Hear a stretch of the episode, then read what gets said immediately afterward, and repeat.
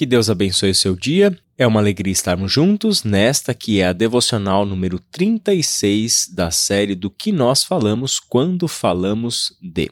Hoje vamos conversar sobre o texto que se encontra no livro do profeta Malaquias, no capítulo 1, do verso 6 ao verso 14.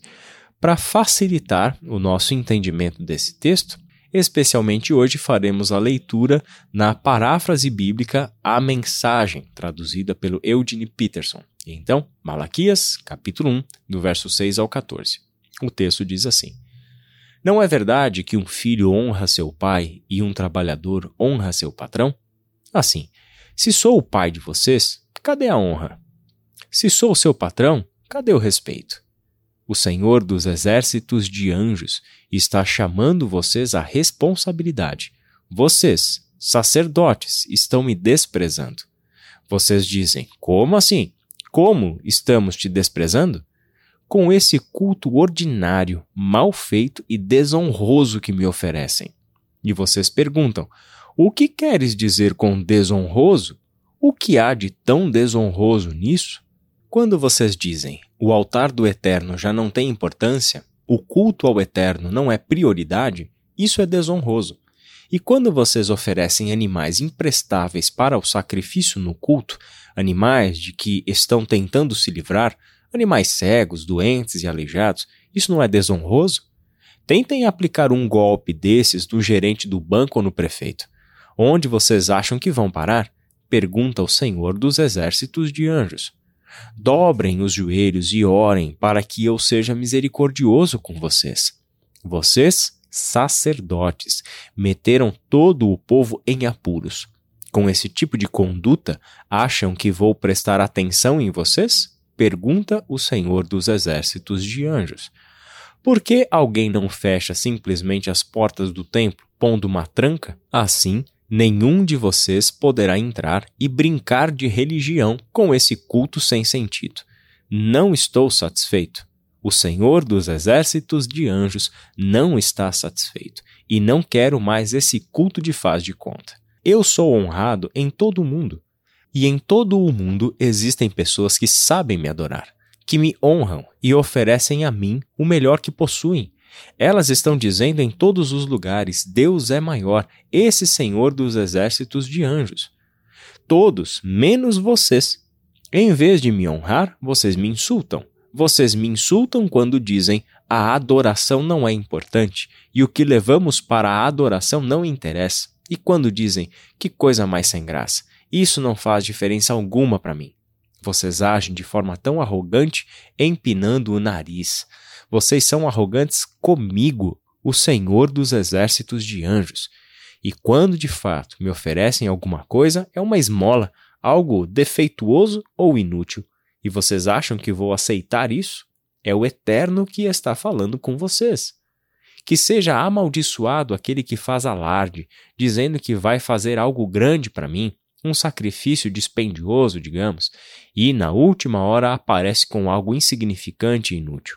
Eu sou um grande rei, o Senhor dos exércitos de anjos, honrado em todo o mundo, e não vou aceitar isso. Quando nós chegamos no último livro do Antigo Testamento, na ordem que eles estão colocados na Bíblia cristã, chegamos a uma mensagem tremendamente pesada e dura. O profeta Malaquias traz primeiramente aos sacerdotes o juízo do Senhor colocando-os contra a parede por causa das suas ações que são contrárias à própria compreensão de quem Deus é e do que é a honra que deve ser entregue ao seu nome. Esse é um texto que mostra para nós uma grande diferença, um verdadeiro abismo entre o que é adoração e o que é uma prática religiosa. A adoração, como nós temos aprendido aqui na Embaviva, envolve o conhecimento de Deus, como também a santidade do seu povo. Por essa razão, a verdadeira adoração se opõe a rituais religiosos que estão desprovidos de vida.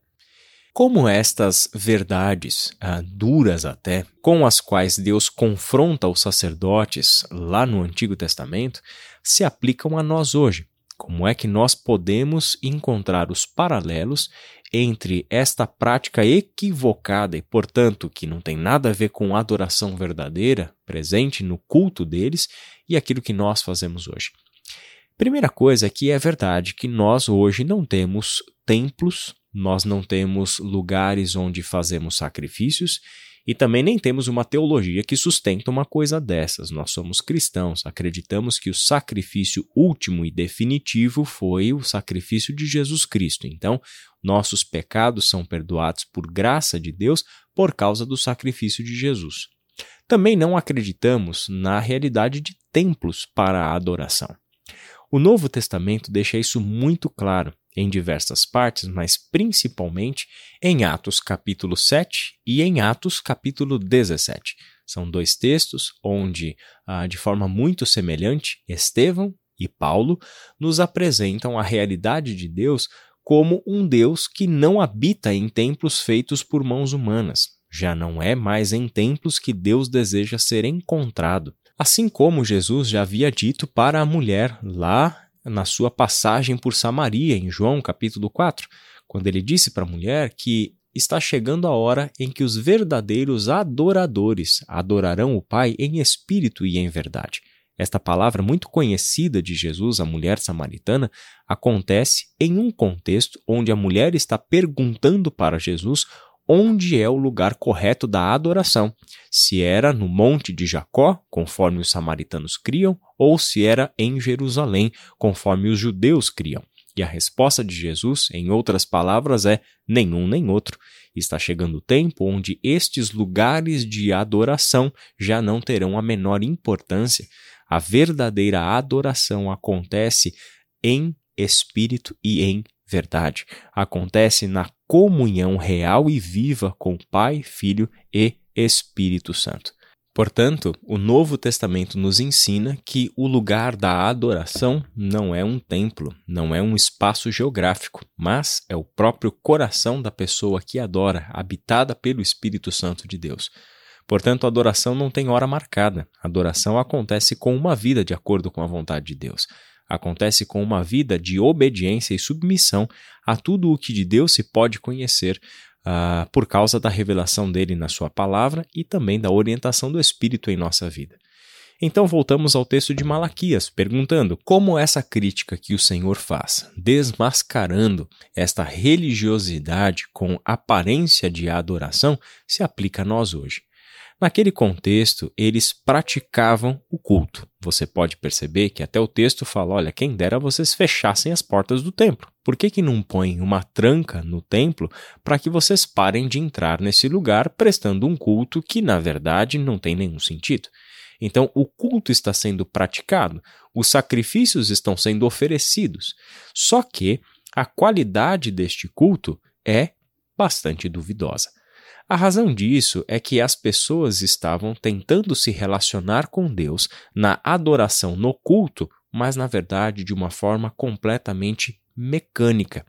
Ganharam com Deus, parece que uma familiaridade tão grande, ganharam com Deus uh, uma proximidade tão grande que Deus deixou de ser visto como santo, que Deus deixou de ser visto como tal, como Senhor, como este que fala tão abertamente nesse texto, o Senhor dos Exércitos. Eles deixaram de ter uma compreensão de quem eles são e de quem Deus é. Por esta razão, o culto pode ser oferecido de qualquer forma.